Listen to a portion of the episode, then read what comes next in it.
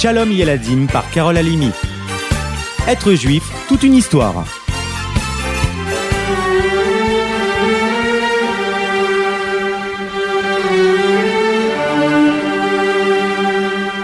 Puisque nous venons de recevoir la Torah, partons les amis à l'époque des grands sages de la Mishnah, au temps où Jérusalem était gouvernée par les Romains. Le second Beth Amikdash avait été détruit depuis 52 ans. Le peuple juif devait alors faire face à de nombreux décrets émis par l'empereur afin d'empêcher la pratique des mitzvot. Pourtant, chaque jour, les sages se réunissaient au Sanhedrin et continuaient de fixer les différentes façons de mettre en pratique les lois de la Torah. L'enseignement de Rabbi Akiva, Rabbi Shimon Bar Yochai, Rabbi Meir Balanes et de tant d'autres encore ne serait sûrement pas étudié encore aujourd'hui s'il n'avait pas été organisé, classé, compilé à travers les six volumes de la Mishnah, que mit en place un seul de nos maîtres, Rabbi Yehuda Anassi, dit Rabbi.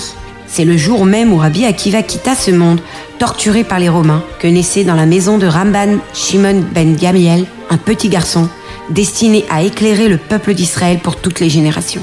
Un tzaddik part, un autre arrive, enseigne-t-on. Dans la famille du petit Yehuda, on était prince et dirigeant du grand Sanhédrin de père en fils. Rabbi Shimon était le fils de Rabban Gamiel, qui descendait d'Hillel Azaken, lui-même descendant de David Ameller. Pourtant, l'époque était dangereuse, et la vie de ce nouvel enfant de sang royal ne tenait qu'à un fil. Les lois de l'Empire interdisaient la pratique de la circoncision sous peine de mort. Rabbi Shimon, sans se soucier de l'ordre établi, accomplit cette mitzvah en cachette. Qu'importe, dit-il à sa femme. Hachem est notre roi, et il nous protégera. C'est à lui que nous devons obéir. Le gouverneur de la ville a pris la désobéissance de Rabbi Shimon, et il fut convoqué à Rome devant l'empereur. Arrivant au palais, on les fit patienter dans une salle le temps de prévenir l'empereur. Passa alors l'impératrice. Croisant le regard inquiet de la femme de Rabbi Shimon, qui serrait très fort le bébé contre son cœur, elle demanda Que faites-vous ici? Qu'attendez-vous? Nous attendons de voir l'empereur. Nous avons circoncis notre fils en cachette. Votre mari est furieux. Nous ne savons pas ce qu'il nous fera, mais nous gardons confiance en Dieu. L'impératrice, qui venait elle aussi d'accoucher, fut touchée de la situation. Venez avec moi. Écoutez, je viens moi-même d'avoir un enfant. Prenez-le et montrez-le à l'empereur. Lorsqu'il vous questionnera, en attendant, je garde le petit. Ainsi, vous serez tranquille. Allez-y. En remerciant silencieusement Hachem de sa grande bonté, la mère du petit Yehuda prit Antonin, l'enfant de l'impératrice, dans ses bras et retourna dans la salle d'attente du palais. Pendant qu'ils attendaient, le petit Antonin eut faim. Tout naturellement, la femme de Rabbi Shimon ben Gamiel l'allaita et l'enfant se calma.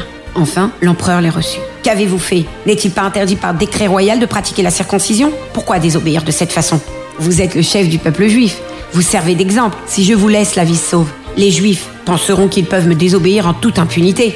Je ne comprends pas de quoi vous parlez, Majesté. Voici l'enfant. Il est là. Vérifiez. Rabbi Shimon, en prononçant le moins de mots possible, car il voulait éviter de mentir, présenta l'enfant.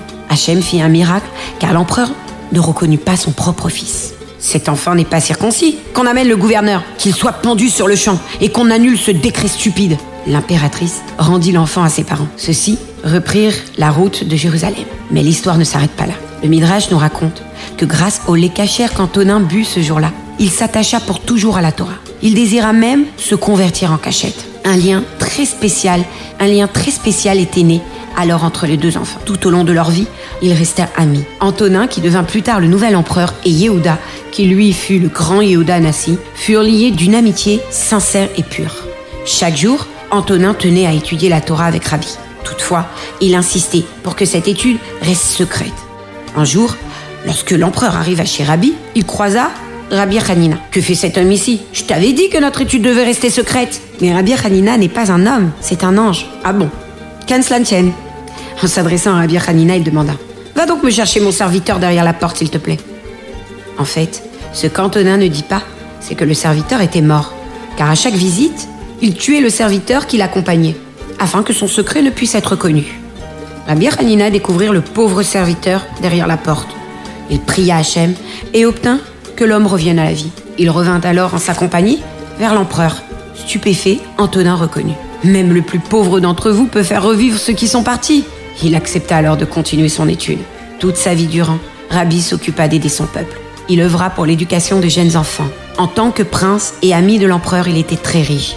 Il consacrait toute sa fortune aux pauvres. Il s'occupa sans relâche à compiler les paroles de nos sages par écrit, car il savait que l'exil menaçait et que sans trace écrite, la Torah orale transmise depuis le Har Sinaï pouvait se perdre. Dieu préserve. C'est avec Eliyahu Hanavi qu'il étudiait chaque jour. Une fois que le prophète était en retard, il lui demanda Pourquoi arrives-tu si tard aujourd'hui? Je devais apporter de l'eau à Avram Avinu au Gan Eden pour qu'il se lave les mains. Il devait ensuite prier. Puis ce fut le tour d'Yitzhak et ensuite de Yaakov. Mais je ne comprends pas.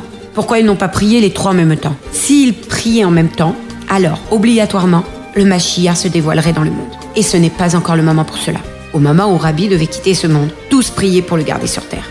Mais au Gan Eden, les, gens les anges priaient pour qu'il monte parmi eux. Ainsi, son âme restait bloquée et Rabbi souffrait énormément. Après avoir elle-même prié pour qu'il reste en vie, sa femme de ménage comprit sa souffrance et malgré son immense peine monta sur le toit et pria. Maître du monde, que ce soit ta volonté, que ceux d'en haut l'emportent. Notre saint Rabbi a si mal. Pourtant, les sages continuent à prier en bas et retenaient Rabbi dans ce monde. La femme de ménage lança alors une cruche. Tout le monde sursauta, tant le bruit était fort. À cet instant, ils cessèrent leur prière. L'âme de Rabbi fut délivrée et monta au Ganédé. Avant de quitter ce monde, Rabbi, qui avait gagné par ses actions le titre de Rabbeinu Akadash, ouvrit ses mains vers le ciel et prononça une ultime prière. Ribono Shelona, maître du monde, tu sais que je me suis fatigué de mes dix doigts que pour l'étude de ta sainte Torah et que je n'ai jamais profité de rien pour moi-même. Il avait alors 110 ans. Être juif, c'est vraiment toute une histoire, n'est-ce pas? À bientôt